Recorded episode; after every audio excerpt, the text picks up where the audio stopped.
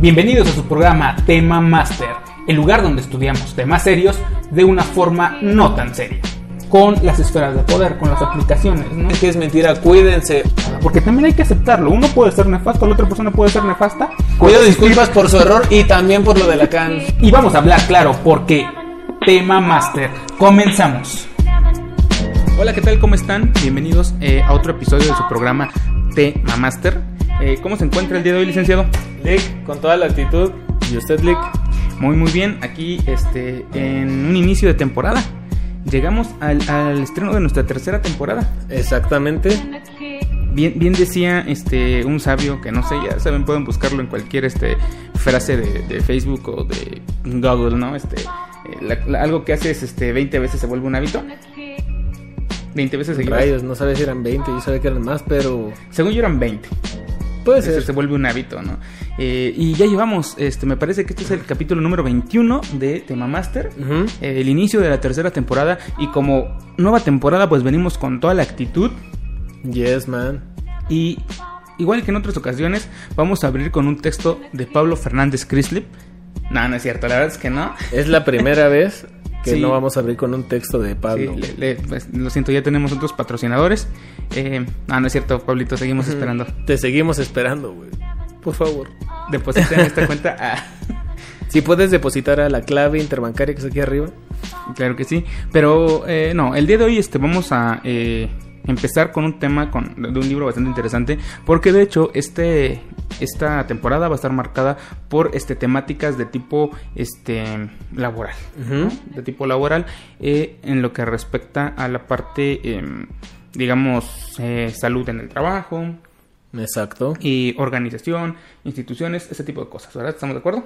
Estamos totalmente de acuerdo.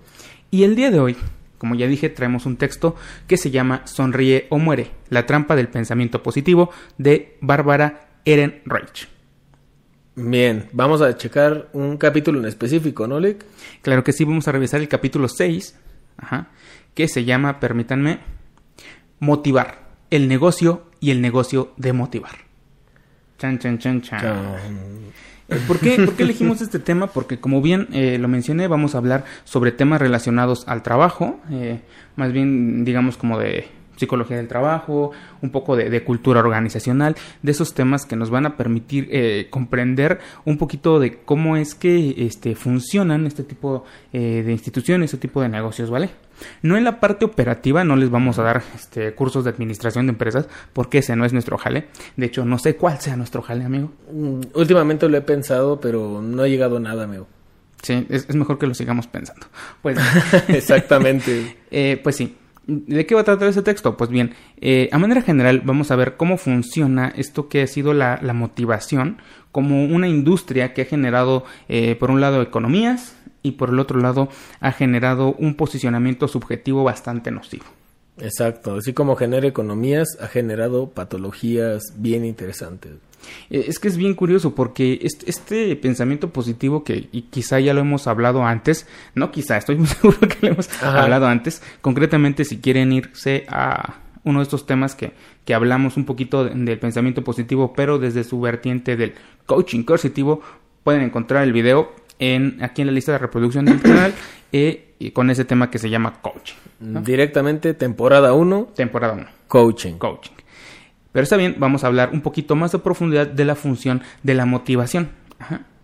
Para ello, pues, igual que en otras ocasiones, hemos seleccionado algunas citas de este texto. Obviamente no, no vamos a hablar de todo el libro, porque bueno, lo vamos a eh, describir de forma general, pero pues el libro sí está bastante choncho, léanlo, este, si tienen oportunidad, es muy interesante, en especial si estás estudiando eh, pedagogía, estás estudiando eh, psicología eh, general, psicología clínica, este, psicología social, psicología social, chulada de texto. este, lo estaba, lo estaba, es que no, no, no, no soy yo bonito. Ahí está. Bonito. Administración, mercadotecnia. Mercadotecnia. Sí, con- por el mismo manejo, ¿no? Tal vez Sí. de, de los contenidos, o sea, la cuestión del, del pensamiento positivo, pues afecta directo o indirectamente muchas áreas y muchas formaciones. Comunicación. Comunicación, exactamente. Sí. O si simplemente quieres tener, igual que todas las personas que nos siguen, un poquito más eh, de cultura general, pues también claro que puedes disfrutar este libro, que a mi gusto me pareció bastante sencillo, porque era este, hasta cierto punto anecdótico, ¿verdad? Sí. ¿Sí o no? Ese momento de llorar. No, más Pon, adelante. pon una música triste. Ah, sí, no, todavía no. Más adelante. No, no es el momento de llorar, amigo. ¿Qué es, qué es lo que no estás entendiendo? Tengo que Estás- estar motivado. Tienes que estar motivado en el trabajo. Este es nuestro trabajo. Digan conmigo. Sí se puede. Creo Sí en se mí. puede. Tengo el control de mi destino. Y voy a salir y darle like a este video y compartirlo en Facebook, YouTube. Pueden escucharnos en Spotify. En todos Se mete lados. Comercial. ¿En qué estamos? Ya dimos el comercial, ¿cierto? Sí, Sí, sí, sí. Este, bueno, pues ya está el comercial. Este, por favor, este, apóyanos si les gusta este tipo de contenidos. Síganos en YouTube, escúchenos en Spotify o en YouTube. Compártanlo con alguien que crean que les pueda ayudar. O este, por ahí para cotorrear un rato, si quieren escuchar algo mientras van a la escuela o al trabajo y apoyarlos a no solamente pasar un buen rato, sino poder, eh, no sé si saber más, por lo menos ignorar, Ignorar ¿no? menos. Entonces, Exacto. Ese, ese podría ser nuestro, nuestro nuevo Nuestro lema. ¿no? nuevo eslogan. Eh, nuestro nuevo eslogan. Exacto. Perdón, es que aquí eh, él es el, el máster de esta parte de, de- de- del engagement, ¿no? Aquí de los negocios. Pues bien, vamos al texto, directamente el capítulo 6, como les mencionaba, motivar el negocio y el negocio de motivar. Al respecto, la autora nos menciona, hoy en día ya no hay una excusa para que la negatividad te ponga palos en las ruedas. Alrededor del pensamiento positivo ha surgido toda una industria cuyo producto, del que hay versiones para todos los bolsillos, que se llama motivación. Puede limitarse a consumir motivación en algunas de sus muchas eh, modalidades. ¿Qué nos quiere decir la autora con esto, con estos fragmentos, compañero? Eh, pues sí, para comenzar, creo que uno de los puntos fuertes de, de, de iniciar así el, el capítulo por, por Eren Rage es como el punto de mm, ya no hay excusa para no tener motivación en tu vida, ¿no? En ese sentido, porque muchas veces era como una cuestión de, de, de posibilidad, ¿no? De, de acceso por cuestiones económicas. Y nos va a decir, a final de cuentas, pues, y con justa razón, ¿no? Hay personas que pueden incluso tener desde pagar cosas muy caras y, y- y adquirir cosas intangibles como seminarios, cursos, de esos que te llevan a la playa y haces muchas dinámicas y demás. Y eh, también incluso ya existe un mercado, a lo mejor un poquito más tangible, para las personas que no tienen este acceso total, ¿no? Por ejemplo, ropa, eh, souvenirs como, no sé, tazas y demás. Entonces, básicamente nos va a decir, hay diferentes tipos de, de consumo de la motivación. Por un lado, desde tangibles, otro lado intangibles. Y en otro sentido, la cuestión de este acceso económico. O sea, hay para todos los niveles, incluso eh, sin un costo directo, aparente, fuerte. Por ejemplo, nada más el pago del Internet. ¿no? Puedes encontrar muchos de estos videos motivacionales, ¿no? En, en YouTube y demás. Diego Dreyfus. que utilizan palabras, que usan groserías y se sienten poderosos y... Master Muñoz. Y ya por último, pues obviamente, pues aquellos que motivamos desde una conducta interesante, crítica. No me acuerdo cómo se llama, pero se apellida Chopra. Entonces sí son cosas como bien interesantes, pero básicamente es eso, ¿no? Desde una taza, ¿no? Muchas veces pasa que en el trabajo te dicen, no, pues toma este, por cumplir 80 años en este lugar, aparte de que ya eres parte del mobiliario, güey, este, ahí te va una taza, ¿no? Y esta tacita como de, eres el mejor, este, mantente siempre motivado, este, cada día puedes, eh, hay motivo para sonreír, no sé, o sea, cosas de, de citas motivacionales, eh, almohada, ropa, o sea, hay una gama amplísima de productos y por la otra cuestión también el, el, el servicio del motivar, ¿no? O sea, esta parte de, del consumo de personas que, que dan pláticas, seminarios de este tipo, que dices, wow, ¿no? O sea, costos más, costos menos, pero al menos el punto es, ya hay acceso, ¿no? O sea, no hay una limitante tan válida para decir que no. Y como hay acceso a esto, pues evidentemente también es eh, este, ¿cómo decirlo? Exponer esta cuestión de, de cómo sería ya ahora la visión del pensamiento negativo, ¿no? De que ya se engloba como esta parte de, de cuestionar, de observar tal vez ciertas cuestiones, de exponerlas sobre la mesa, este, ya cómo son percibidas, ¿no? Como el, ya no tienes un pensamiento positivo, eh, entonces caes como en una cuestión de, de que es malo, ¿no? Como en esta categoría. Entonces también siento que va por estos dos lados. Por un lado la cuestión del, del producto, de, de, la venta, del, del servicio, de todo esto. Y por otro lado es como la penalización que existe por no tener un pensamiento acorde al pensamiento positivo, englobándolo todo como si fuera algo negativo. Creo que, que esa es la, la cuestión. No sé tú cómo lo veas, hermano. Ok, contextualicemos. ¿Por qué menciona esto la autora? Bueno, para empezar hay que señalar cómo de un tiempo para acá, o sea, no es un tema reciente, estamos hablando por ahí de finales de los 80, ¿no? si mal no me equivoco, uh -huh. principios de los uh -huh. 90, se empieza a popularizar muchísimo esta actitud, eh, voy a llamarla actitud de generar en las personas la obligación de estar siempre felices, la obligación de no ver las, las características eh, negativas de lo que te sucede y estar siempre en un... Eh, viendo las cosas positivas, ¿no? Esta dictadura de la felicidad de la que ya habíamos hablado en otro momento. Eh, se populariza y va alcanzando distintas esferas de nuestra vida, desde el trabajo hasta directamente eh, tu vida diaria, ¿no? Y eso es a través de programas de autoayuda, ¿no? Porque de repente van a encontrar que no, no es padre, ¿no? Que, que la gente se queje, ¿no? Como, como este, ay, como dice la autora, este, el problema de ver el vaso medio lleno.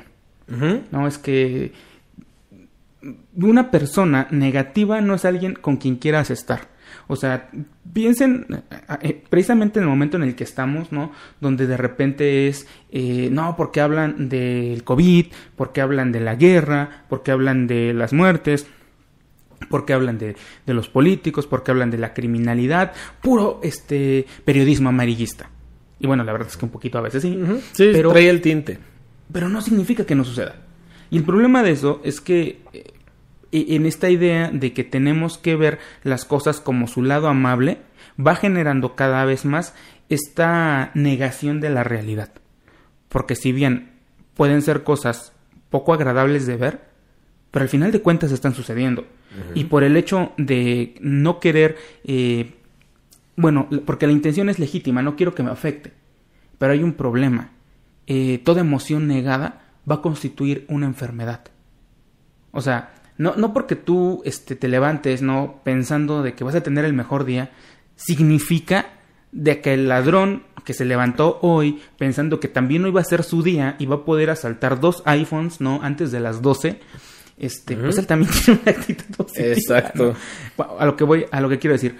Vaya, realmente nosotros no controlamos lo que nos sucede, pero somos responsables de lo que hacemos con ello. ¿Sí? Eh, el asunto aquí es que ante la eh, inminencia de muchos problemas, de, de, de, muchas situaciones que van a afectar en nuestra cotidianidad, que van desde problemas afectivos, desde problemas sociales, desde problemas personales, pues las personas en, en la búsqueda de, de cómo aferrarse a algo, pues de repente ven en estas opciones como algo deseable. Y esto ha impactado fuertemente en distintas áreas, principalmente en el trabajo, que es de donde va eh, a hablar directamente la autora Erin Reich.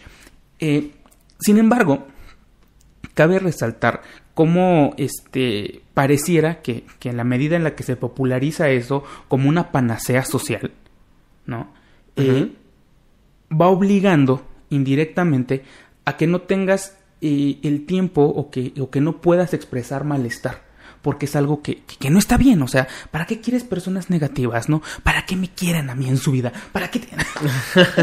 porque a veces decimos cosas horribles, ¿no? Exacto. Pero que son ciertas, ¿no? Uh -huh. y, y, que al final de cuentas no las mencionamos solo porque sean horribles, sino porque eh, en la medida en, las que, en la que las reconocemos, podemos saber cómo trabajarlas. No ignorarlas, trabajarlas. Y el asunto que esta parte del, del negocio de la motivación, claro que, que hablan de una parte de trabajo, pero es eh, solucionar el problema con más de lo mismo. Va a decir este Pablo Fernández Crisiev otra vez, ¿eh? No nos olvides, en, Pablo. en su texto que me parece que ya había mencionado aquí antes, que se llama El conocimiento encantado, dice, la sociedad actual es una sociedad que este, insume soluciones y consume problemas. ¿No? Y, y, casi siempre este, la forma de, de, solucionar los problemas es con más de lo mismo, va a decir Pablo Fernández Cristiev. Eh, y ese más de lo mismo es algo que se vende.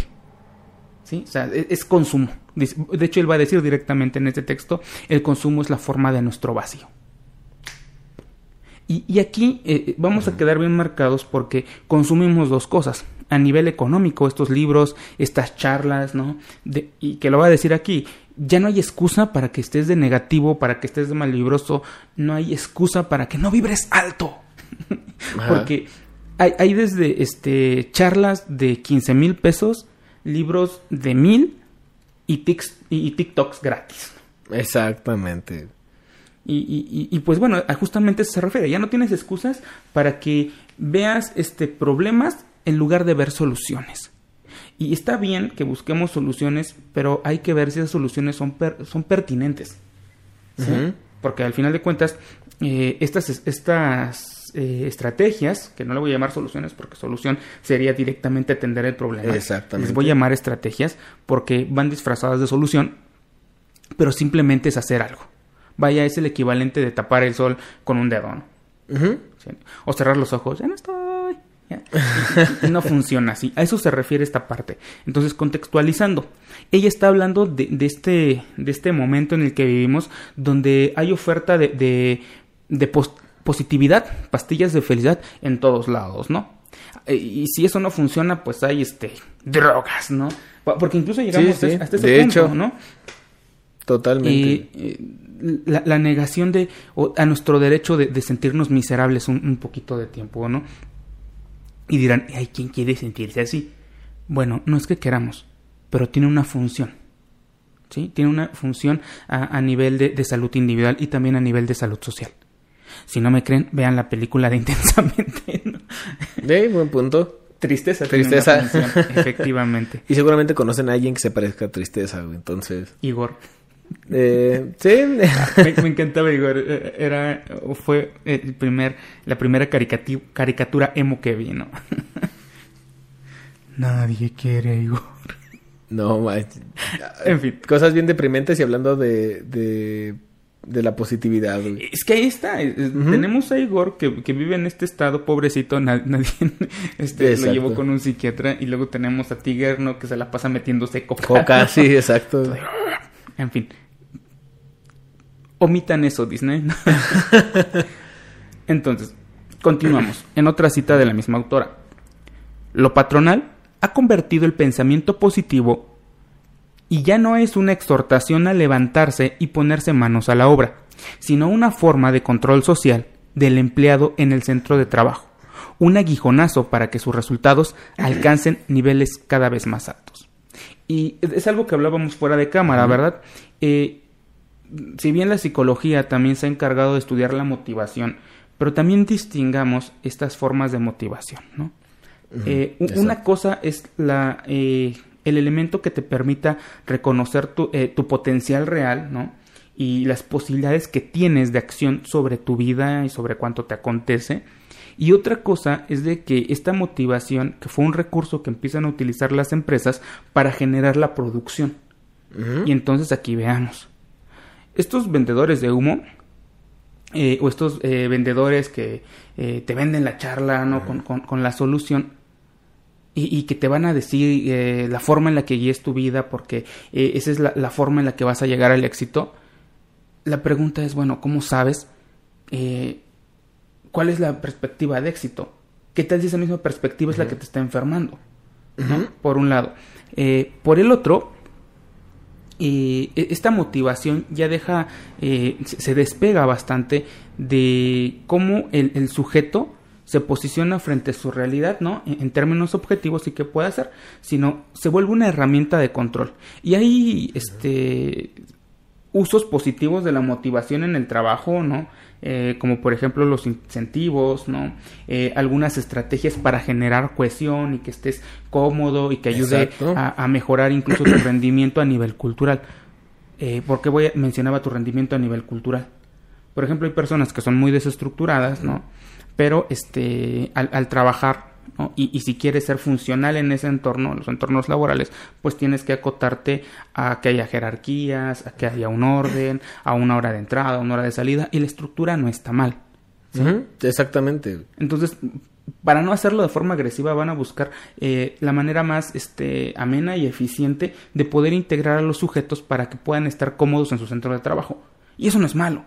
¿Estamos de acuerdo? Mm, No, es que el detalle más bien radica aquí en que, bueno, a mi, a mi forma de verlo, en que, por ejemplo, ese tipo de recompensas, eh, llámese salario emocional, este, una cuestión económica específica como bonos por productividad o lo que sea, en sí no sabría decir si están bien o están mal, en el sentido de que, por ejemplo, necesitaríamos hacer un estudio más minucioso para ver de dónde salen, ¿no? Porque si la persona tendría que ganar por una evaluación de puesto mm, dos mil pesos a la semana y le estás pagando mil quinientos y le estás bonificando en este punto 500 pesos, a lo mejor lo que está pasando justamente es el, el- no acceso a, esta parte eh, fija, digamos, como un, como un sueldo base, eh, lo obliga a que de alguna manera cumpla con estas condiciones o principios básicos del trabajo, ¿no? Llegar temprano, eh, hacer lo que tienes que hacer, etcétera, etcétera, etcétera, ¿no? Pero también como nosotros lo, lo veíamos, creo que es una cuestión de reconocer que hay motivación extrínseca y motivación intrínseca, ¿no? O sea, hacia dónde va dirigido el proceso de, de motivación hacia el, hacia el sujeto, hacia el trabajador, ¿no? Si es una motivación que va mm, en despertar, no sé si decirlo así, pero bueno, en despertar, en, en movilizar algo dentro de, de la persona que ya sea una necesidad interna, ya sea un deseo interno, ya sea algo que quiera acceder o, cumplir, y lo que representa la movilidad desde un objeto externo, ¿no? Y entonces la diferencia radica muchas veces que en la cuestión externa eh, la decisión no es directamente de la persona y no sabemos qué tan permeada de eh, ciertas condiciones eh, esté esa motivación externa. Por ejemplo, puede ser una cuestión de, de un excesivo este pedido, ¿no? De, de cosas y demás, en el cual pues ya no mm, ya perdería hasta cierto punto como su esencia, vamos a decirlo así, ¿no? Entonces en esa parte como primero pues reconocer cuál es la motivación, ¿no? Si es interna, si es externa y cómo está influyendo para pues sí, para llegar a una conducta, ¿no? A la realización de este de esta actividad. Eh, yo aquí agregaría el elemento este de la función o la intención. Sí, porque también Totalmente hay perspectivas. Y creo que es a lo que se refiere este, este párrafo. Eh, por ejemplo, eh, yo alguna vez trabajé para una empresa que no voy a quemar cuál es para que haga no se sienta mal. Obviamente, obviamente. Discúlpenme. De todos modos ya me boletinaron hace bastantes años. Así como que, uy, qué miedo que me escuchen. Nada, Ah, o sea, claro que no. Trabajé para el PRI, o sea, ya hay pocas cosas de las que me avergüenzo me puedo avergonzar después de eso. Exacto. Ay, sí, trabajé PRI. Bueno. Bueno, este, hablaba de esta empresa, ¿no? Donde, eh, pues, el sueldo de- depende también de tu productividad, ¿no? Ujú. Y entonces, por un lado está la de, pues, entre más leches ganas, que fíjense cómo nos venden este de entre más leches ganas, mejor te va. Y entonces es algo bueno porque entonces eh, te llevas más dinero para, tus, para tu casita, te llevas más dinero eh, para las cositas que quieres. Y, y a quién no le gusta ganar dinero porque además lo necesitamos. Exacto. Digo, al es final un de medio. cuentas... ¿Mande? Es un medio para un fin. Es un medio, ¿sí? Eh, Al final de cuentas, estam- vivimos en una sociedad eh, neoliberal, ¿no? México. No, no, no somos socialistas, no somos capitalistas, no nos convertiremos en Venezuela. Seguimos trabajando en un modelo neoliberal. Ujú. Tenemos un salario, etcétera, etcétera, eh, competencias, lo que tú quieras. Pero bueno, entonces en esta idea de entre más leches ganas, eh, pues más, más este, te llevas, ¿no? Y entonces, está, en porque eso, mister, paréntesis, me hiciste recordarle en tu ejemplo de ese momento. Ah, ok, ok. Entonces, eh, en esta onda de, eh, mira, te ponemos tantos objetivos para tener estos estándares de ventas. Y entonces, eh, al principio es muy simple, ¿no? Pues hay que enseñarte cómo vender y hacer plática, la parte amena. Pero de repente, eh, cuando no llegabas o, o se bajaba un poco del objetivo dependiendo de- del, del día, ¿no? Eh, la temporada también, pues había una fuerte reprimenda en el sentido de, no, es que no lo estás haciendo bien, es que no estás vendiendo. no, es que y con las palabras que sean, güey. O sea, ahorita te viste decente, pero usan un discurso hermoso, güey, chulo. ¿Quieres que haga el acting de ese momento? No, no, no, güey, no, güey. ¿Hago el acting? No, porque empiezo a llorar, empiezo a recordar. Hago el acting. vale, es que es un rollo más o menos así. No, pues es que no estás llegando, o sea, de verdad, o sea, no eres tú. tú. eres el que no está sabiendo vender las cosas. Es que no quieres ganar. ¿Por qué no quieres ganar? Ajá, exacto. ¿Por qué no quieres ganar, güey? O sea, está bien, ¿no? Que sigas siendo un perfecto mediocre, ¿no? Pero ese es un problema que vas a seguir arrastrando y no se trata de la empresa. Así como eh, eso que tienes en la cabeza, lo mismo vas a llevar a otro lado. Y tiene que ver con tu familia, tiene que ver con este, los lugares donde trabajas, tiene que ver con tus amigos. Porque es tu mediocridad. No quieres mejorar y ese es el problema de los mexicanos, que son mediocres. Sí, tal cual. ¿Le sonó? O con otras palabras más bonitas, como groserías, ¿no? Como todo eso que ya sabemos, pero no queremos que nos tumben el video. Media amable. Bueno, la verdad es que, pues bueno, eh, una cosa era esa de que, pues sí, o sea, al final de cuentas, pues, ¿quién no quiere ganar, no? Porque estás trabajando por algo. Pero en ese mismo discurso, después yo descubro que él tenía un reconocimiento a nivel nacional dentro de esta misma empresa por tener estándares de venta altos pero es porque él nos falseaba los mínimos.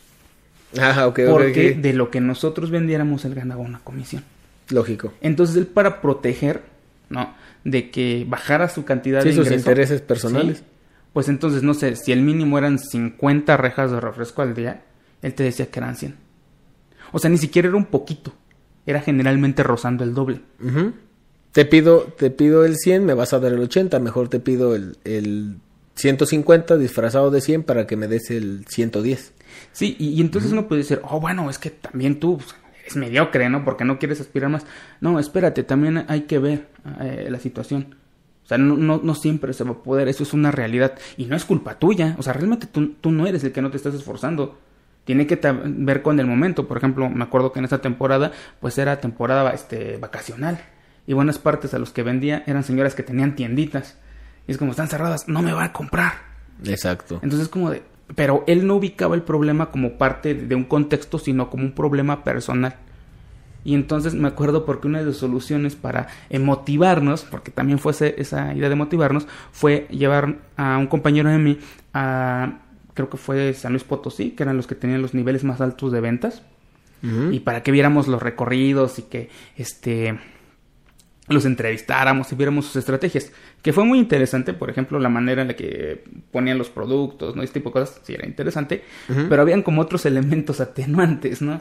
Eh, por ejemplo, eh, la población a la que estaba direccionado el producto. El, chavo que más vendía es porque su ruta estaba en una zona de desarrollos eh, de estas, ¿cómo se llaman? Fraccionamientos. Entonces había muchos albañiles y era más barato comprar la, la versión este, de refresco de cola de, este, de esta marca que comprar la, el refresco de cola pues más, más caro. Ajá, exacto. De, intereses. Sí, e, es, como en los negocios, por ejemplo, donde, y sobre todo en ventas pasa mucho, que te dicen, es que, o sea, la zona, eh, voy, me, lo voy a inventar, ¿no? O sea, es que en Monterrey vendemos más gancitos, güey.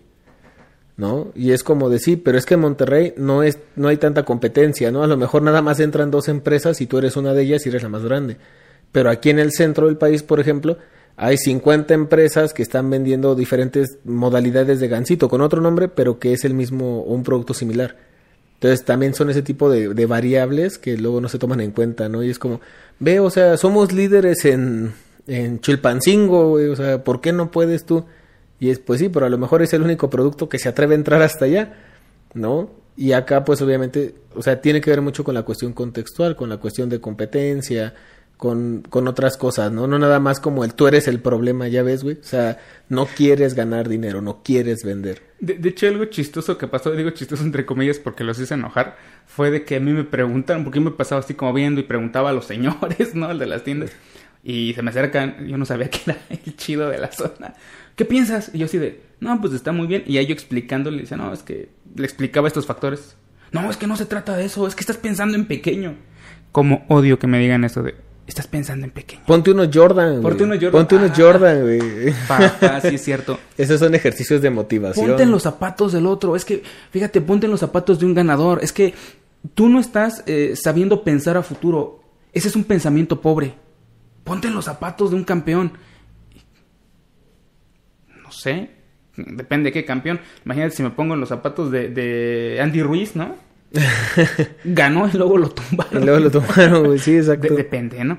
Pero bueno, a eso se refiere. De repente la motivación deja de ser este instrumento que va a apoyar un poco en, la parte individual eh, del desarrollo del sujeto en su ambiente de trabajo para volverse una estrategia de sometimiento del empleado.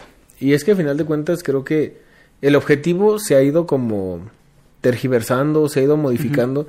Porque como decía la autora, ¿no? O sea, eh, en esa parte de inicio es como ok, antes era lo que te movilizaba, ¿no? O sea, la motivación era el ejercicio de, de, reconocer en dónde estaba eso que movilizaba a la persona para que subiera eh, su productividad, para que se movilice, o sea, para que hiciera muchas cosas. Y ahora es, no, ahora yo te voy a imponer cuál es el elemento que tendría que motivarte. Y entonces tienes que ir cazando ese elemento. Y obviamente si en algún momento lo vas a alcanzar, pareciera ser como, ese, como este, ay, no sé cómo decirlo, esta historia como del, del palo y la zanahoria, ¿no? O sea, lo vas a alcanzar, entonces siempre hay que estar jugando, o sea, que vas como en un burro, que vas con un palo, una zanahoria. de caricatura, ¿no? Ajá, y es como de que lo va avanzando, pero pues realmente es como un placebo, ¿no? Porque no va a llegar, o sea, es mentira.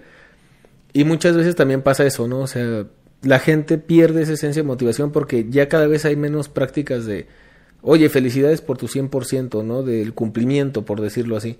Sino que es, diste el 100, puedes dar el 110. Diste el 120, puedes dar el 150. Diste el 80, no sé qué te pasó.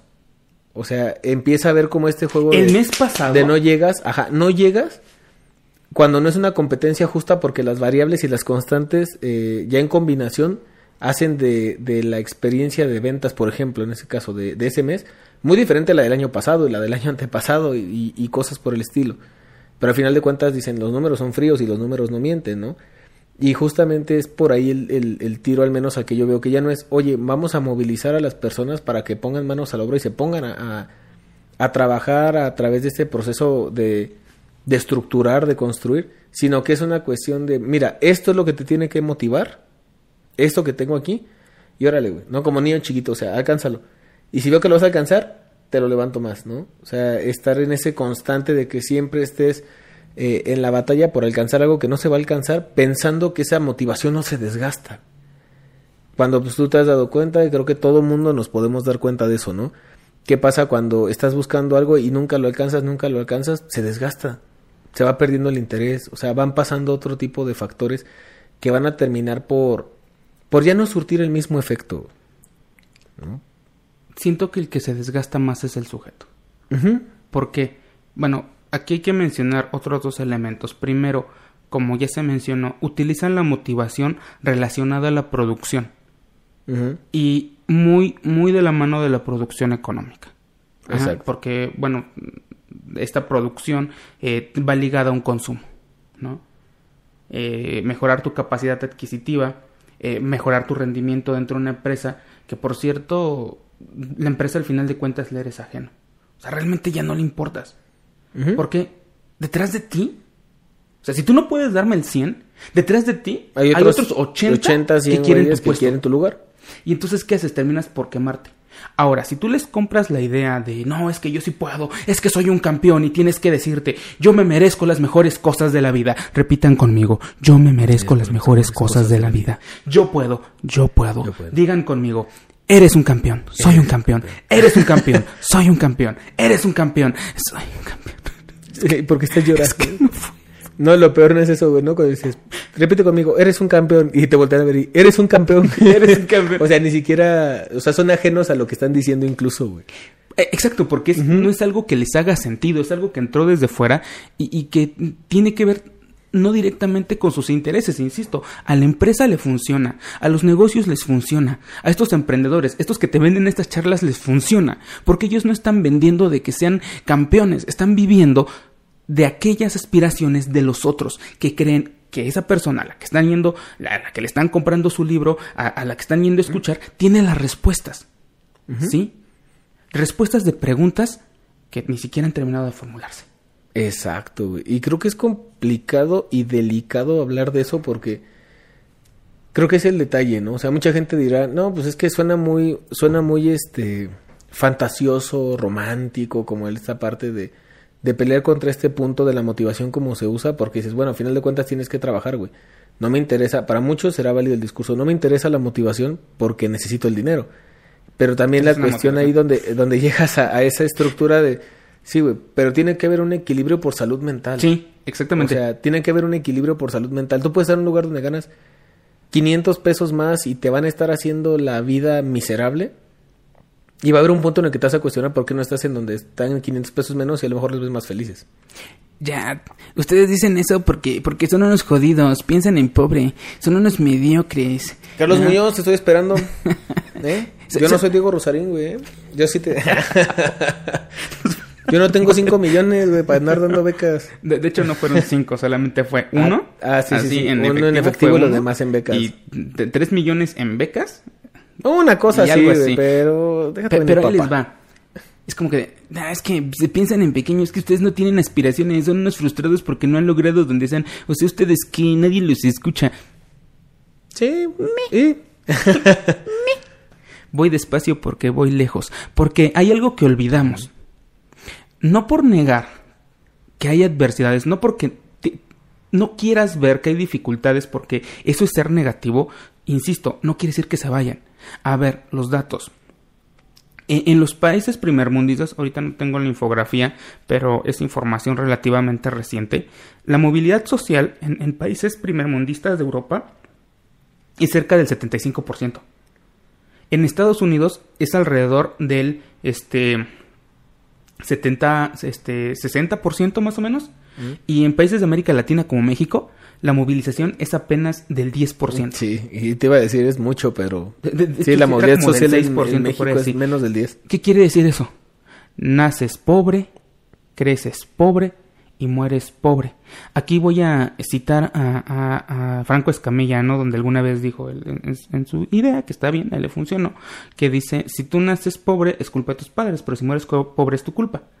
Es parte de ese mismo pensamiento individualista que niega la existencia de una serie de factores, ¿no? Exacto. Porque además, hablemos de Franco Escamilla, aunque él diga que viene de, una familia de escasos recursos, la verdad es que tenía padres profesionistas.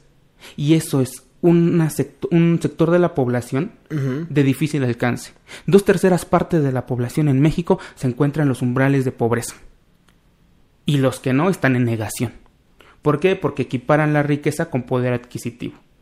Y, aquí, bueno, vamos a jugar, vamos a extender el concepto de poder adquisitivo porque significa tener la capacidad de, pero nosotros nos engañamos pudiendo comprar teléfonos de 30 mil pesos. Aunque vayas en, la ruta de 5 de mayo.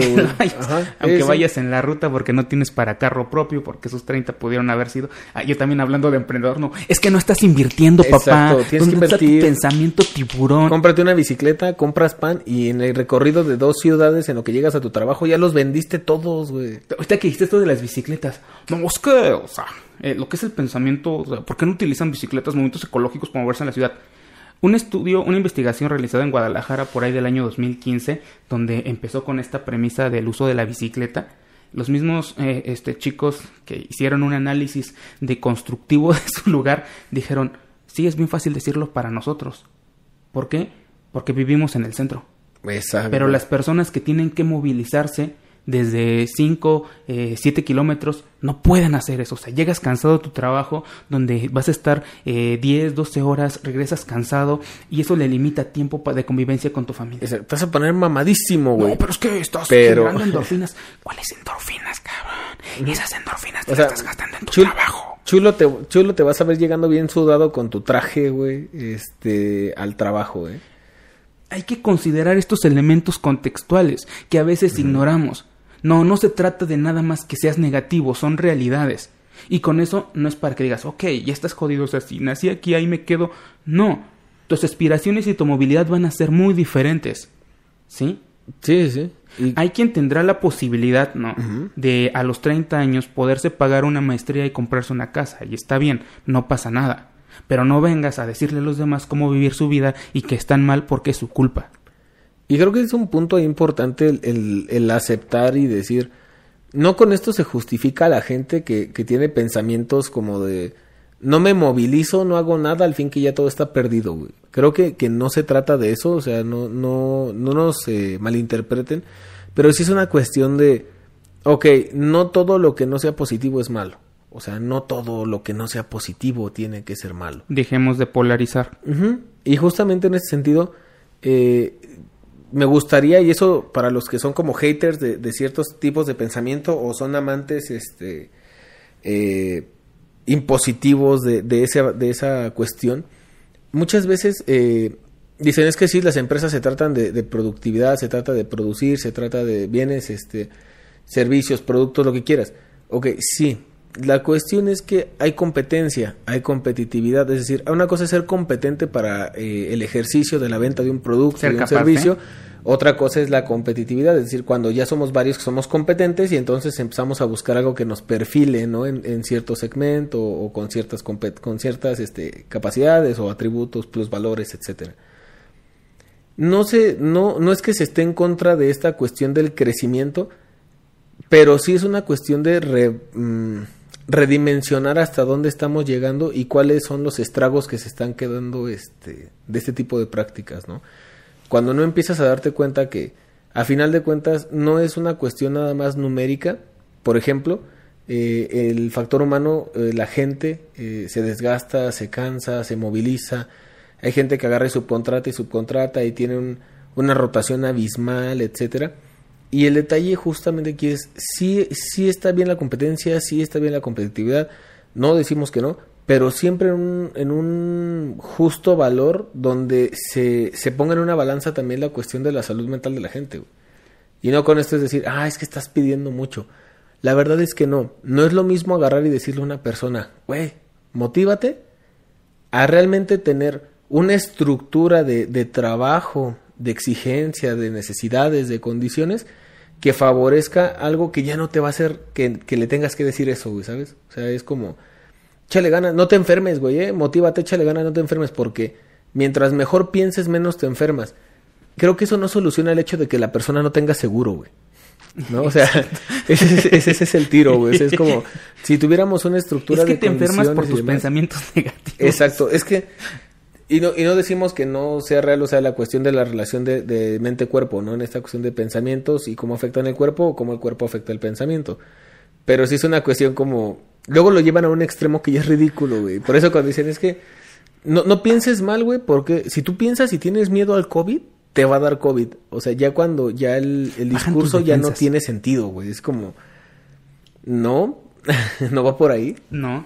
De, de hecho, algo que menciona la autora es la crítica que hace a este libro que tanto ha hecho daño, eh, que se llama El Secreto. Y este otro que se llama este Cómo hacer amigos Cómo hacer amigos e influir... eh, en ellos. No.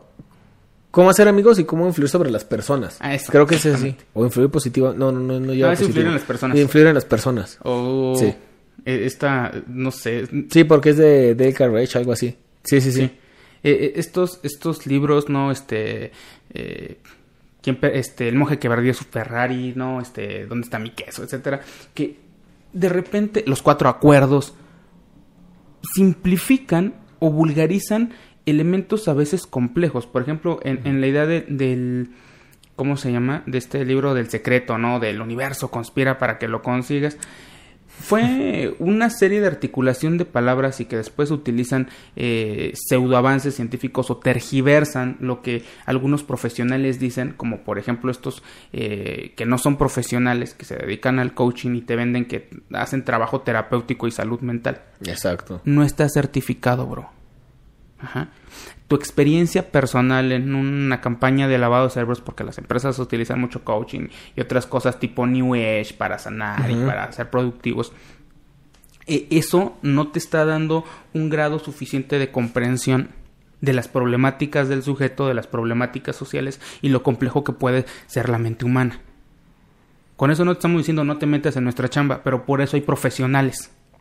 Sí. Por ahí esas personas que te dicen, ¿no? Que cómo vas con tu despertar, este... De conciencia. Tu despertar de conciencia, ¿no? Y que si, si quieres puedes bajar las estrellas si lo deseas. No todo está al alcance si lo deseas. No, no es cierto. Si bien es posible que, bueno, tu, tu actitud frente a la vida te da una perspectiva de esta, no significa que materialice cosas. Las acciones cambian cosas, ¿no? y también dentro de qué sí puedes hacer. Ajá. De repente, e, e, ese, ese, es el riesgo de tomar este tipo de afirmaciones que las venden y luego te dan ciertos datos, te dan ciertos números de no, es que tantas personas lo han logrado. Pero de verdad, si tuviera ese alcance o ese impacto más allá de lo que a ti te está funcionando en cuanto a ventas, en cuanto a lo que estás generando en las pláticas, si eso fuera cierto, todos estaríamos en otro lado. Y es que, y es, que es justamente eso, ¿no? O sea, el detalle, por ejemplo, veía uno de estos eh, gurús, le voy, a, le voy a llamar de esa manera en este momento. Es que se hacen llamar algunos de ellos gurús. porque se hacen llamar gurús, güey, es como los gurús. Eh, que te dicen, ¿no? O sea, entra a mi curso para que seas millonario, güey. Ok, primero el, presupuesto de yo tengo la razón, ¿no? Y es absoluta, entonces, interesante. Segundo, mis, propiedades. Puedes, puedes ver todo esto que he hecho ayudando a gente. Sí, no digo que no. Ok, tú dices eso, va, no te cuestiono, ¿no? ¿Cuánto vale tu curso? Pues mira, más o menos vale entre 300 y 500 mil pesos me queda claro que, no estás hablando de una movilidad social. ¿Sabes? O sea, me estás hablando de, de cómo mm, darle como este seguimiento a alguien que tiene el acceso para, güey, ¿no? O sea, no he escuchado a alguien que diga, te voy a vender el curso de la clave del éxito millonario en cinco mil pesos, que cualquier persona podría hacer el esfuerzo tal vez, y es un decir porque aún así es una riesga, no creo que todos, de poder hacerlo, ¿no? Entonces también eh, muchas veces compramos como esta idea de totalidad, ¿no? Como de es para todos y es como, no, creo que las condiciones, este, los déciles poblacionales que venimos, como decías, ¿no? O sea, todo influye. Y justamente la cuestión de, regresando como a este tema de, de la motivación es, la motivación por sí sola no alcanza, o sea, de llamarle motivación no alcanza para que realmente tenga un efecto correcto sobre la persona o, que avance ¿no? en esta estratificación social y que a lo mejor se coloque en una nueva este, jerarquía como de clase media baja a clase media o no sé, o sea, esta movilidad. O sea, creo que la motivación, por llamarle motivación no significa que, que ya milagrosamente ya tenga todas las cualidades o características para hacerlo, ¿no? O repetirlo mil, veces no lo hace verdad. Porque eh, hay una canción que me encanta que se llama Cerca de Sonreír, ¿no? que, habla ¿no? de un tipo de cómo su vida sería mejor si tuviera el auto de sus sueños, el traje a la medida. Y un día de la nada este, lo tiene, ¿no? O sea, un día se despierta, pongan ustedes mágicamente, y está su, su Hugo Boss, ¿no? Cortado a la medida, un jaguar afuera de su casa, ¿no? Y entonces va él extasiado. Y conforme va avanzando rumbo a su trabajo, eh, le, empieza a embargar el mismo sentimiento de vacío. Uh se llama cerca de sonreír. ¿Y a qué voy? la respuesta que te, que te venden como felicidad, insisto, está ligada a un sistema de producción. Compra, está... Porque, o sea, no directamente tiene que ser que hagas tu empresa, sino consume. Consume elementos de felicidad. Que tengas la capacidad de consumir, los de comprar. De... O aunque no la tengas. Tú piensa positivo, no te preocupes. ¿Para qué te preocupas? Mira, tú viaja no tengo ni salario. Solo se vive una vez. Sí. Endeudate en ese viaje. Sí se puede. O sea, hay tantas oportunidades. ¿Qué tal si te mueres de COVID? ¿No? De una vez, date, güey. Y seguimos hablando de un consumo. ¿Sí? Y al final de cuentas, el que se está consumiendo eres tú y es tu vida. ¿Sí? Tal cual. Ahora, este mito sobre, sobre estos emprendedores que me encanta porque estos gurús y no sé qué, y te venden su historia de éxito. No voy a decir que no hay historias de éxito, pero ¿dónde están colocadas? Siempre los estándares son económicos. ¿Cuál es tu medida? Exactamente. Y, por ejemplo, estos, no, es que, no sé, este, Mark Zuckerberg dejó Harvard, no, Bill Gates empezó en, en una cochera. ¿Sí saben de qué estratos económicos pertenecían? Las inversiones al principio que le hicieron Bill Gates, ¿no? Eh, la cadena de contactos de, que, que tenían a nivel familiar. Entonces, ¿realmente esto está al alcance de todos? ¿O me van a salir con aquella de, no, es que de acuerdo a no sé quién, todos estamos a 33 personas de quien tú quieras, ¿no? o sea que si le pego a un amigo y le pido que repite ese golpe 33 veces en la línea correcta, ¿le podría pegar a Salinas? ¿Pliego? Esperemos que sí. ok, qué interesante. Luego, y luego hay gente que dice, es que tú hablas de eso y no conoces, ¿no? Porque aparte el mercado de, de productos que tienen que ver con esta motivación en ese sentido es muy amplio. Claro. Muy, muy amplio y es un sector que vaya, es, es millonario, ¿no? Vaya, en ese sentido. Y por ejemplo, para que hablan desde el desconocimiento, eh, creo que Malcolm Catwell era el que explicaba ahorita lo que estabas diciendo, ¿no? En uno de sus libros, no recuerdo cuál, porque sí he leído algunos de esos libros para conocer como cuál es la, la postura, porque dicen es que critican y no conocen, ¿no? Y, y hasta entre ellos mismos, entre los mismos este, autores de libros, por ejemplo, ese creo que, ay, Outliers creo que es, no me acuerdo bien cómo, cuál es el libro, decía, ¿no? O sea, sí, o sea, tal persona empezó, este, y la historia es hermosa, se te vende de una forma preciosa, pero empieza como a desdeñar todo lo que está alrededor y es como, sí, güey, pero tenía con queso las enchiladas, discúlpame, güey, o sea, sí suena muy bonita la parte que te vendieron, pero ya cuando lo escuchas completa es como, ah, ya no es tan impresionante. Si no les quita el mérito de ciertas cosas, pero tenían los recursos para. Claro. Entonces es cuando dices, Meh. Ya que soltamos autores, si les interesa alguien que hable este asunto de cómo la motivación vende, enajena y enferma, lean a Byung-Jun Han, que es uno de los eh, filósofos que están muy en boga hoy en día y trabaja en esa línea. Concretamente pueden consultar el libro que se llama La Sociedad del Cansancio. Y tiene otro, ¿no? Que es el, donde creo que también lo trabaja, es la de la Sociedad de la Transparencia. Seguramente no te estaría mintiendo, ¿no, Sí, yo sí, pero no me acuerdo el título bien, pero creo que sí es la Sociedad de la Transparencia o algo así, Pero sí es el... También maneja mucho desde la filosofía él, en esa parte. Y lo más interesante es que mi, mi punto es que estas personas que intentan repetirse esa mentira hasta que se haga verdad, las ves este sonriendo forzado. Pero llorando por dentro, porque realmente nada más maquillaron el problema. ¿Quién sabe si llorando por dentro, güey? Porque yo creo que esa gente no llora, güey. O sea, saben a lo que van, saben cuál es el objetivo. Tú y yo tenemos eh, la experiencia de alguien que, que, nos dijo, ponte unos Jordan, güey. Ponte unos Jordan. Y se fue con el dinero de mucha gente, güey. O sea, mira, yo no creo que estaba llorando por dentro. Si se fue con el dinero de, de mucha gente, qué lástima por aquellos a los que estafó.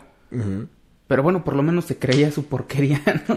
Sí, o sea, un poder de... Una persuasión impresionante. Si el güey se hubiera dedicado mejor a técnicas de venta, tal vez hubiera hecho ese dinero de una forma más honesta, güey. Sí. Lo peor es que quiso vender esta idea desde un lugar de poder. De, yo era catedrático en la universidad y dejé todo eso porque creo en este negocio piramidal. ¿no? ¿No tienes cuatro mil pesos? Yo te los presto. Para mí que son cuatro mil pesos. Mira, yo estoy endeudado con cincuenta mil. ¿Y ves que me preocupo? No, porque de aquí va a salir. Y es como... No, ¿te acuerdas que nos dijo? Es historia real. True story. De verdad, es historia real. Nos dijo, esta casa donde estoy haciendo esta plática, güey, la voy a comprar en dos meses. ¿Y sabes de dónde va a salir ese dinero? Y fue así como de, no manches, güey, no contestes, no contestes de este trabajo, de esta parte del apoyo que hacemos para construir los sueños de la gente. Y fue como, güey, eso ya me estafa en toda la extensión de la palabra. y sí, literal, ni compró la casa, dijo que le iba a comprar, que si le daban chance, convenció muy bien a los dueños, no les cobró renta los dos meses que estuvo, se llevó el dinero y desapareció. Ah, ¿tú sí tienes la historia de qué pasó después? Sí, güey. sí, güey. Premisa. Ajá, fue así como de, no la compró, se llevó el dinero, desapareció y bien, gracias para el amable señor de los Jordan. Ahora, continuando con el texto. Esta frase me encanta. Las grandes empresas están llenas de místicos, decía un libro de autoayuda publicado en 1996. Si quieres conocer a uno de verdad, es más probable lo encuentres en un consejo de administración que en un templo. En esta cultura corporativa espiritual, nadie veía nada preocupante con el pensamiento positivo, ni en que te prometa que la ley de atracción te permita controlar el mundo con tus pensamientos. Exacto. Como escribió la revista Fortune, esta nueva espiritualidad de los negocios ofrecía una visión del mundo en la que la realidad no es algo absoluto, sino un subproducto de la conciencia humana. Lo que veníamos diciendo. Tal cual. Muchas personas que, bueno, aquí voy a darles un voto de confianza porque aunque viven en negación, pero por lo menos viven. Exacto. O, bueno, existen, no existen. no sé si vivan, pero existen, güey. Porque se, se, han, han repetido tantas veces este mantra para hacer que sea real y lo único que se ha vuelto real es la burbuja a su alrededor. Exacto. Qué Soy una persona valiente, empoderada, capaz. No, y, de hecho en las empresas eh, pasa mucho como esta parte, ¿no? Como el, yo sé que, que esto tal vez no te sirve, pero es como, lo voy a decir así, güey. Lo tienen interpretado como si fuera la old school, así como, ah, es que antes sí funcionaba y es como, güey, antes era un mundo diferente. Y es esta parte del decir, eh, yo te voy a motivar con palabras, ¿no? Pero también esas palabras las voy a convertir en tus peores verdugos, güey. Sí. Entonces es como, yo tengo la verdad, ¿no? Ve- Ven conmigo, o sea, acércate, yo tengo aquí en mis manos el, la sabiduría, el conocimiento, lo que quieras, pero por el otro lado es aguas, porque existen unas eh, cuestiones bien, bien agresivas derivado de esto, ¿no? O sea, la misma herramienta que puedo usar para motivarte es la misma que después va a utilizar o puede utilizar para latigarte. O sea, qué, qué difícil es ese, ese sentido, ¿no? Cuando dices, sí, sí hay como empresas que dicen, no, todo con la gente y, y Somos la una salud y familia". somos una familia y todo lo que quieras, pero al final de cuentas allá adentro hay alguien que te dice, te voy a patear los huevos, güey, ¿no? Y es como, ah, ¿En qué lugar familia tan extraña. Bueno, dependiendo si pudiera ser una familia, ¿no? Igual era de Iztapalapa. Ajá, tal, tal vez era una familia este, de otro lugar y fue como de, miren qué hermosa familia me construí. Ajá, pero sí, o sea, como a veces este falso discurso o esas estrategias de motivación solamente son como por cumplimiento de protocolos, güey. Claro. Y es como, es que ¿por qué no funciona? In- incluso, e incluso, perdón, me ha tocado ver que hay personas que les dicen, ándale, güey, ve a motivarlos. Y la persona está caída así de, de capa, está muriéndose en la tristeza, en el... Porque sabe que llega con la presión de, si estos güeyes no los... No tanto es sigue los motives, sino que si no cambian sus resultados con lo que yo les diga, yo voy a hacer que estoy mal. Y es como, creo que se ha tergiversado demasiado, güey. Demasiado. Y es justamente parte de los errores de, ya hay cada vez más normas, ¿no? Este, por ejemplo, la norma 035 para el cuidado de la gente, o sea, sí son, sí hay cada vez más cosas como para cuidar en cuanto a evaluaciones, pero también cada vez hay más herramientas para volverlo más burocrático y hasta cierto punto zafarse de, ¿no? Y eso es cuando dices, bueno, ¿de qué, de qué motivación estamos hablando realmente? Porque tendríamos que ver cuál es el objetivo de la persona que está utilizando la motivación. Incluso poder llegar justamente al punto de decir, te voy a motivar hasta para las cosas negativas, ¿no? Te pasó esto, se murió fulano de tal en tu familia. Es que eso era para que aprendiera, o sea, no me motives, güey, en ese momento, no mames, o sea, no, güey. Es que si, si alguien se murió en tu familia es para que para que veas, que valores el- el- la vida, y es como, Eso sí duele. güey, o sea, no puedes hacer eso y sin embargo lo hacen. Sí, o sea, en muchos casos lo hacen, güey. Ay, Dios mío. Es que me quedé sin palabras. Es que es el equivalente de Dios toma caminos misteriosos. Los caminos de Dios son Los misteriosos. caminos de Dios son misteriosos, güey. Es que estaba pensando, ¿no? En, en- en esta motivación lacerante y cómo este, el tipo que está decaído y es como de... Y, y del- de, de la, de la persona espiritual. Porque siempre hay una persona cricosa en la empresa que, que siempre está este, llena de energía, ¿no? Es el de... No, es que sí se puede, bienvenidos. Eh, el día de hoy va a ser un día excelente porque yo sé que pueden, porque son campeones, porque creemos en esto, porque somos una familia y no vamos a dejar que Oye, ninguno de oye, ustedes disculpa, se caiga. este, este, Tú ¿cómo- estás despedido. Eh, eh, ¿Dónde estaba el baño? Ajá, güey, cosas así, güey. O sea, es que primero te venden una familia. oye, Joaquín, este, me llamo Javier. Sí, tú, Israel, este, lo que sea. ¿Verdad que eres un campeón? O sea, Di, di después de mí, soy un campeón. Soy un campeón. Soy un campeón. Soy un... Ah, como el de la película. Sí, sí, sí, sí, sí. Sí. ¿Qué, qué eres? ¿Un ejecutor o eres un, este... Ay, ¿cuál era la otra palabra? No lo sé. Un negador. Un negador o un ¿Eres un negador o eres un ejecutor? Soy un ejecutor. No te escuché. Soy un ejecutor. ¿Qué es esto? ¿El día, el día de los enamorados? Ajá. Dilo con todas tus fuerzas. ¡Soy un ejecutor! Perdón si le estoy jodiendo el audio. Pe- pero a ver, es que, Sí, una es que disculpa para justamente cómo eh, utilizan eso como, como una forma de presión subjetiva como concreta. Subjetiva en la medida en la que dicen, no, es que confían en mí. Ah, que hace rato estábamos hablando de eso, ¿no? De cuando te aplican esta, mm, esta forma lacerante de motivación, pero al revés, lo que antes te otorgaron, ahora lo utilizan para atacarte. Discúlpame. Entiendo- discúlpame. Fue mi error. Por, por haber confiado en ti más de lo que tú confías en ti. Pero es que no quisieron comprar. Es que, es que, güey, o sea, Por eso mi esposa. Por eso soy feo. Malditos. No serías feo si sonrieras. Se trata Exacto. de actitud. Pero estoy más feo que una blasfemia. Soy gordo. No serías gordo si hicieras ejercicio. No puedo hacer ejercicio porque trabajo 12 horas. sí podría si no durmieras, güey. O sea, Oh. siempre hay excusas, güey. Sí, güey, es como... Exactamente, es que No. tú solamente ves lo negativo, solamente hay excusas. Por eso es que no has llegado a hacer nada en la vida. Pero discúlpame. Sí. Por haber visto en ti cosas que todavía no estás preparado para sacar ese potencial, güey. Y es, y es justamente esa parte, ¿no? O sea, justamente lo hablábamos antes de, de empezar a grabar, ¿no? O sea, a lo mejor dentro de, de una oficina un regaño no se siente tan feo, ¿no? Sí te desmoraliza el alma, güey, no digo que no. Pero es como, ah, ok, va, no hay bronca, ¿no? O sea, me regañaron en privado. Pero ¿qué pasa cuando ya no es el regaño, sino cuando ya es el, el usar en contra de ti eso que en algún momento fue motivación y también se vuelve público, güey?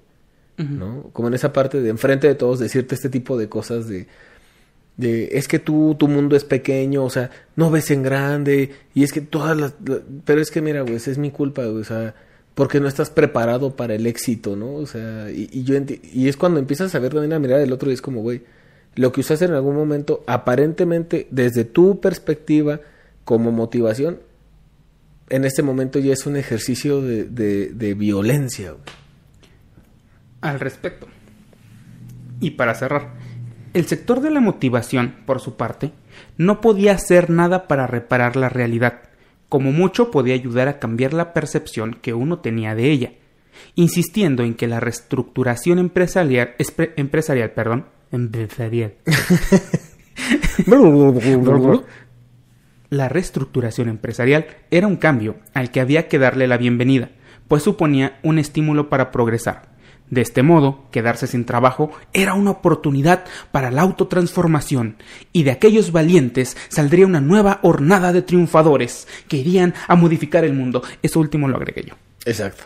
Eh, que- que de hecho es algo que mencionábamos, ¿no? Sí. De repente incluso toman estos elementos ya complicados, por ejemplo, eh, venderte incluso estos, estos momentos que están atravesando y, y, pues constituyen en sí mismo un duelo, eh, un momento de vulnerabilidad para decirte, no, es que ahora que, que te, que te despidieron es una oportunidad para que tú hagas otras cosas, para que tú generes Para que seas dueño de tu vida, güey. el sueño de tu vida. Vas a, estás a punto de empezar la mejor empresa de todas. ¿Cuál es? La empresa de tu vida, güey. Tienes una empresa que se llama como tú, que tiene un montón de recursos, un potencial que aún no conoce, güey. Eso es a lo que... Exacto, güey. o sea, justamente, y creo que ese es el punto, ¿no?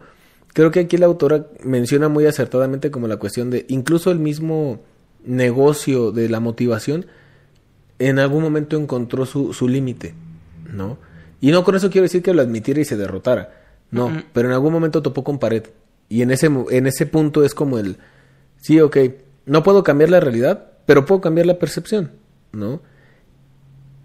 Y él, volvemos a lo mismo, el uso, güey, del contenido, ¿no? Porque es como, te voy a despedir, entonces ya hay hasta formas en las que lo hace, ¿no? Hay incluso eh, formas en las que es como, no, mira, este, consideramos que, ¿por qué no lo ayudaste antes, güey? O sea, si la persona estaba fracasando, le acercaste las herramientas, buscaste ayudarlo, no, sino que ya cuando va para afuera es, ok, hasta despedirte, es decir, quitarte ese trabajo, desproverte, independientemente porque tampoco es justificar al, al huevón, al, o sea, no, no generalizamos, pero hay casos en los que sí es diferente, pero sí es como esa parte de, vete, vete sonriendo, güey.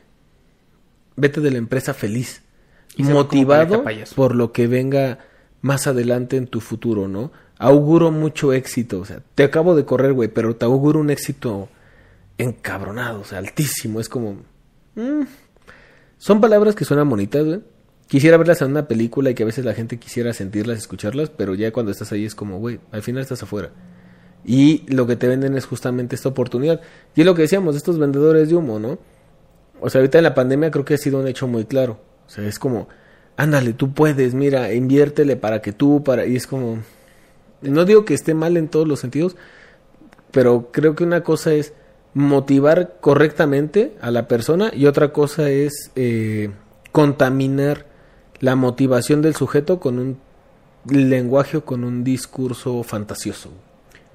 ¿Te acuerdas que al inicio de la pandemia, de repente, bueno, al menos en mis redes sociales, empezó a circular mucho una imagen o en frases, pero básicamente era lo mismo donde decía, si en esta pandemia no lees más, no aprendes otro idioma, no emprendes un negocio, no, no introduces cambios saludables en tu vida, significa que no era falta de tiempo, era falta de ganas. Y es, de repente eso parece que tiene sentido, es como de, pues sí, home office, este, pues no tienes dónde salir, no tienes dónde irte, parece que, que sí. Pero volvamos otra vez a eh, la negación de la hueva por la hueva. Exacto. Y que se vuelva todo tiempo de consumo. Ok, si tu intención es aprender otro idioma, quieres hacerlo, hazlo. En el momento en el que sea prudente. Es como en este momento, porque no se trata de tiempo libre, no fueron vacaciones que te dieron un año, no estamos en vacaciones, estabas en medio de una crisis, había personas perdiendo su empleo. ¿No aprendiste un idioma? Ah, pues es que te puedes acercar a videos de YouTube si no tenías dinero para hacer esto y esto y esto, y es como de, mira, güey, no es tan fácil hablar desde una posición ajena. ¿Cómo ibas a pagar el internet si no tenías trabajo? Exacto, güey. No vas a pagar un curso a YouTube. Sí, güey, hay que pagar internet. Idiota. ¿No, puedes pagar 400 pesos al mes? No. No. no. Me cortaron el gas, güey. es pagar el, gas, agua, luz. No Tengo esta cosa que se llama necesidad de comer. Soy humano, maldita sea, ¿no? Exacto, güey. Esos 400, ¿sabes cuántas bolsas de, de 800 gramos de arroz morelos compré con eso? O sea, sí, güey. Y, es que, por ejemplo, desde donde salen estos discursos, salen también desde un lugar, eh, desde un estatus, desde una posición de poder, incluso desde una realidad diferente. Insisto, si nos vamos a los números, en cómo estamos en términos económicos, la mayor parte de la población, a cuánto alcanza el, salario eh, promedio, eh, el, este, número de hijos por familia, el acceso, la educación, y nos pudieran decir, bueno, es que si no estudiaron es porque no quisieron. Había becas. ¿Neta, mamón? ¿Neta? Seguro que no te arrancaste la lengua, culo. no, es que al final de cuentas creo que es eso, ¿no? O sea, y, el punto justamente de tocar el de sonrío muere, pero en el, en el capítulo de la motivación es ese, o sea, la gente va a encontrar su motivación.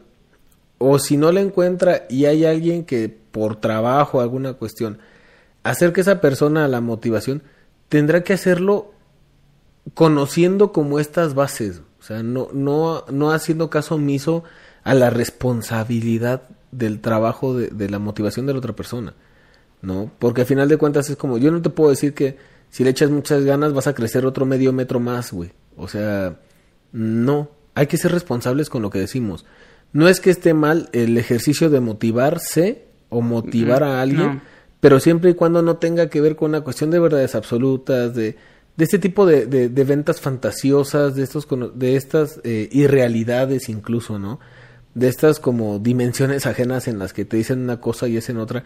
Creo que la realidad es que nos falta capacidad, o sea, reconocer esa parte, nos falta capacidad para gestionarnos de una manera más empática y que no sea una cuestión nada más de sí el dinero es importante, sí las instituciones son, son negocios, sí todos vivimos de estas transacciones, de esta parte de, de, de consumo, de venta, de productos, lo que quieras.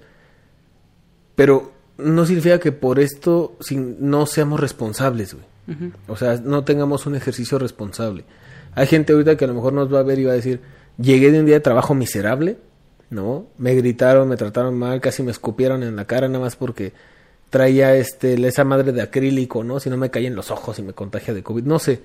O sea, y al final de cuentas es échate un clavado, ¿no? O sea, échate un clavado dentro de tu pensamiento y, y ver realmente qué es lo que te motiva a estar ahí, qué oportunidades hay, qué desarrollo, pero siempre basado de un trabajo profesional, ¿no? De una cuestión de una reflexión interna responsable. No nada más de agarrar de cualquier hijo de vecina que porque se compró un reloj pirata que lo hace pasar por original, te diga cómo se hacen las cosas. Sí, de, hecho, para rescatar esta parte de la motivación, eh, cuando mencionabas y que justamente esta capacidad de ser empáticos es algo que necesitamos, pero también hacernos preguntas honestas, reconocer nuestra realidad. O sea, tú, tú es una pregunta muy buena, ¿no? ¿Por qué estás ahí? A veces es como de, pues bueno, es lo que encontré bueno, vale. ¿Y luego qué sigue?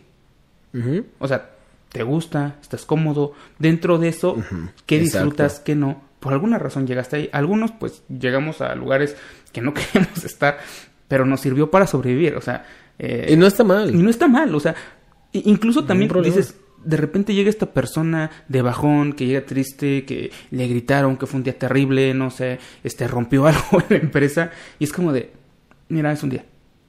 Sí, y tienes derecho, no te voy a decir que, que salgas y sonrías para que tu familia te vea feliz y que no se preocupe. Es que la motivación es una obligación, güey. No, y aparte, no estamos obligados a vernos como indestructibles porque estamos dando una falta, falsa señal a los demás. Porque en muchas personas está la idea de es que no voy a permitir que mis hijos me vean quebrado. Pero eso es una cuestión de ser prudente, no de ser falso, güey. Porque No mucha gente eso. Lo maneja de una manera Enséñale que eres negativa. humano, bro. Ajá. O sea, a lo mejor en el trabajo dices, si me, Ah, sí. o sea, si me ven, por ejemplo, en el trabajo, ¿no? O sea, si me ven así, puedes decir, ¿qué pedo? Pues sí, a lo mejor es ser prudente, ¿no? Buscar un espacio, un lugar y, y demás, o sea, pero no por eso significa que tienes que negarlo, ¿no? Porque retomo una frase que, que usabas al, in- al inicio de este podcast y que fue muy... me hizo mucho sentido, que es como esta parte de lo que niegas se va a convertir en una enfermedad, o sea, se, se va a volver en un, en un agente patológico, güey. Entonces, es una realidad. No se trata de negarlo, se trata de ser responsable, de ser prudente y a lo mejor, por- como dices, ¿no? Con la familia, pues también es acercarnos a... Luego le tiene miedo a, a, a mostrarse como personas a otras personas y es, ok, es prudente, ¿sabes qué? Si, si es... mm, si crees que es posible sacarlo con esa persona, sácalo. Y tampoco habrá problema, ¿no? O sea, el detalle es justamente eso, güey. Siento que la gente confunde como el... No me veas débil, ¿no? Con el ser prudente decir, güey, no lo niegues. Nada más aprenden dónde, cómo, cuándo, con quién, etcétera. Porque, bueno, además esta parte de la vulnerabilidad tampoco es con todos, hay que reconocerlo, ¿no? Claro. Eh, por ejemplo, estas se funcionan ese tipo de, negocios de positividad es porque se aprovechan de la vulnerabilidad de las personas. Eh, Exactamente. Creo que introduciste ese concepto muy padre que es también ser prudente. Pero al final de cuentas, me gustaría insertar otra frase aquí que para mí, ah, si hablamos de mantras y vamos a ponernos súper espirituales, esto es una filosofía personal, o sea, porque al final de cuentas yo puedo tener mi perspectiva personal y otra cosa es mi perspectiva profesional, ¿no? Eh, ha- hay una frase que me encanta que es, ríe cuando puedas, llora cuando lo necesites. Que no hay mal que por bien no venga, eso es mentira. Exacto. Tal cual, o sea, es como de, tienes derecho a estar de bajón, tienes derecho a renegar, sácalo, date. Y me gustaba esa parte de, bueno, ¿por, qué estás? ¿Qué, qué te motiva aquí? Porque a veces no es identificarte con los motivos empresariales. ¿Sabes de quién me hiciste acordar? ¿De qué? De Homero, cuando lo obligan a este contrato perpetuo con la empresa Ah, que tiene que regresar porque nace Maggie. Y pega la foto de Maggie y en, en el- la placa que le dejaron que era para que recordara que pues miserablemente iba a estar ahí, le puso fotos y cambió la frase por una que decía hazlo por ella. Ujú. No, es- es- esa, esa estuvo bien, bien pegadora porque Sí. ¿qué te motiva? Él regresa a un trabajo que lo hace mis- que, que lo hace sentir miserable, pero al final de cuentas su motivación, que bueno, el trabajo era un medio para subsistir, para vivir cómodo, pero al final de cuentas era lo que le permitía disfrutar a su familia. O en este caso, de hecho, pensemos que a la que quiere más es Maggie. ¿no? Exacto, es lo que te iba a decir. No hazlo por Probablemente- ellas, por, por ella. No es por ellos, Ujú. por ella. Sí.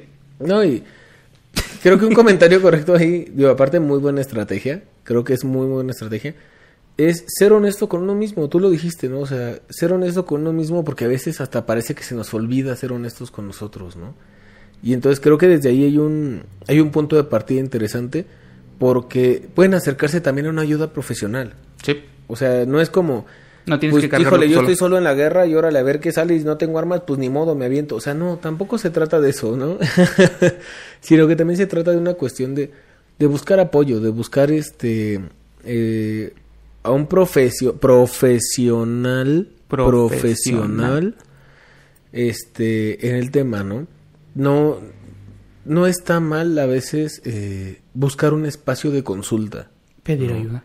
Entonces, ese tipo de cosas creo que, que también son importantes porque ya a veces hay tantas cosas, tantas capas de tontería y media y madres ahí encima que a veces ya no alcanzamos a ver lo que nos motivaba en el inicio. Se vuelve borroso, se vuelve difuso. la vida cambia, a veces sentimos que estamos por estar, o sea, todo ese tipo de cosas, un profesional puede ayudarte a trabajarlo, ¿no? Creo que no hay mayor problema. Y quitarnos la idea de que el psicólogo es para cuando estoy loco, por favor. Este, puede incluso encontrar, apoyarte a encontrar como esa misma motivación, ¿no? Y reconocernos como humanos. Tú lo dijiste bien. Creo que ese es el objetivo de, de resignificar y darle lugar correcto a la motivación. No estigmatizarla, ni, ni violentarla, ni ponerla en esta cuestión este, negativa, pero sí disociar entre las prácticas incorrectas, o no sé si llamarla incorrectas, pero prácticas mm, que no son de salud mental y las prácticas de motivación que sí son de salud mental, ¿no? Y que son prácticas de acercamiento, de conocimiento, de empatía, de prudencia, de, o sea, cosas que también van a ir aprendiendo con el paso del tiempo, ¿no? No sé tú cómo veas. Pues yo veo que para terminar quisiera eh, decirles algo.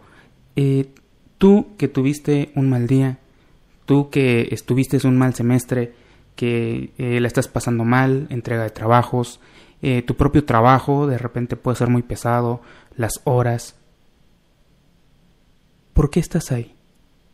Michel Foucault alguna vez preguntó de que si hoy fuera el último día de tu vida, no, esto no es positivo, es pensamiento positivo chafa, no, esto es Michel, señor Michel Foucault. Exacto. Eh, decía, eh, si hoy fuera este el último día de tu vida, estás donde quieres estar, has hecho lo que has querido, y, y antes de eso, eh, sobre la problemática, ¿disfrutas lo que haces? ¿Amas lo que haces? Y no te voy a decir cámbiate, porque a veces eso es difícil, pero ¿qué te motiva? no, todo, no todo es malo. No todo es malo. ¿Qué es lo que te saca una sonrisa? ¿Cuándo fue la última vez que hiciste algo para ti? No, no para los demás, no para complacer, algo para ti, algo que a ti te hace feliz. ¿Qué es lo que quieres el día de hoy? Ve, disfrútalo. Si necesitas llorar, llora. Lo necesario, no todo el tiempo. Y si crees que necesitas ayuda, búscala. Es parte de ser humano. ¿Qué te motiva el día de hoy? Y así me gustaría terminar. Licenciado, Lick, un gustazo. un gustazo. ¿Qué le motiva? Que es el inicio de la tercera temporada. ¡Claro que sí!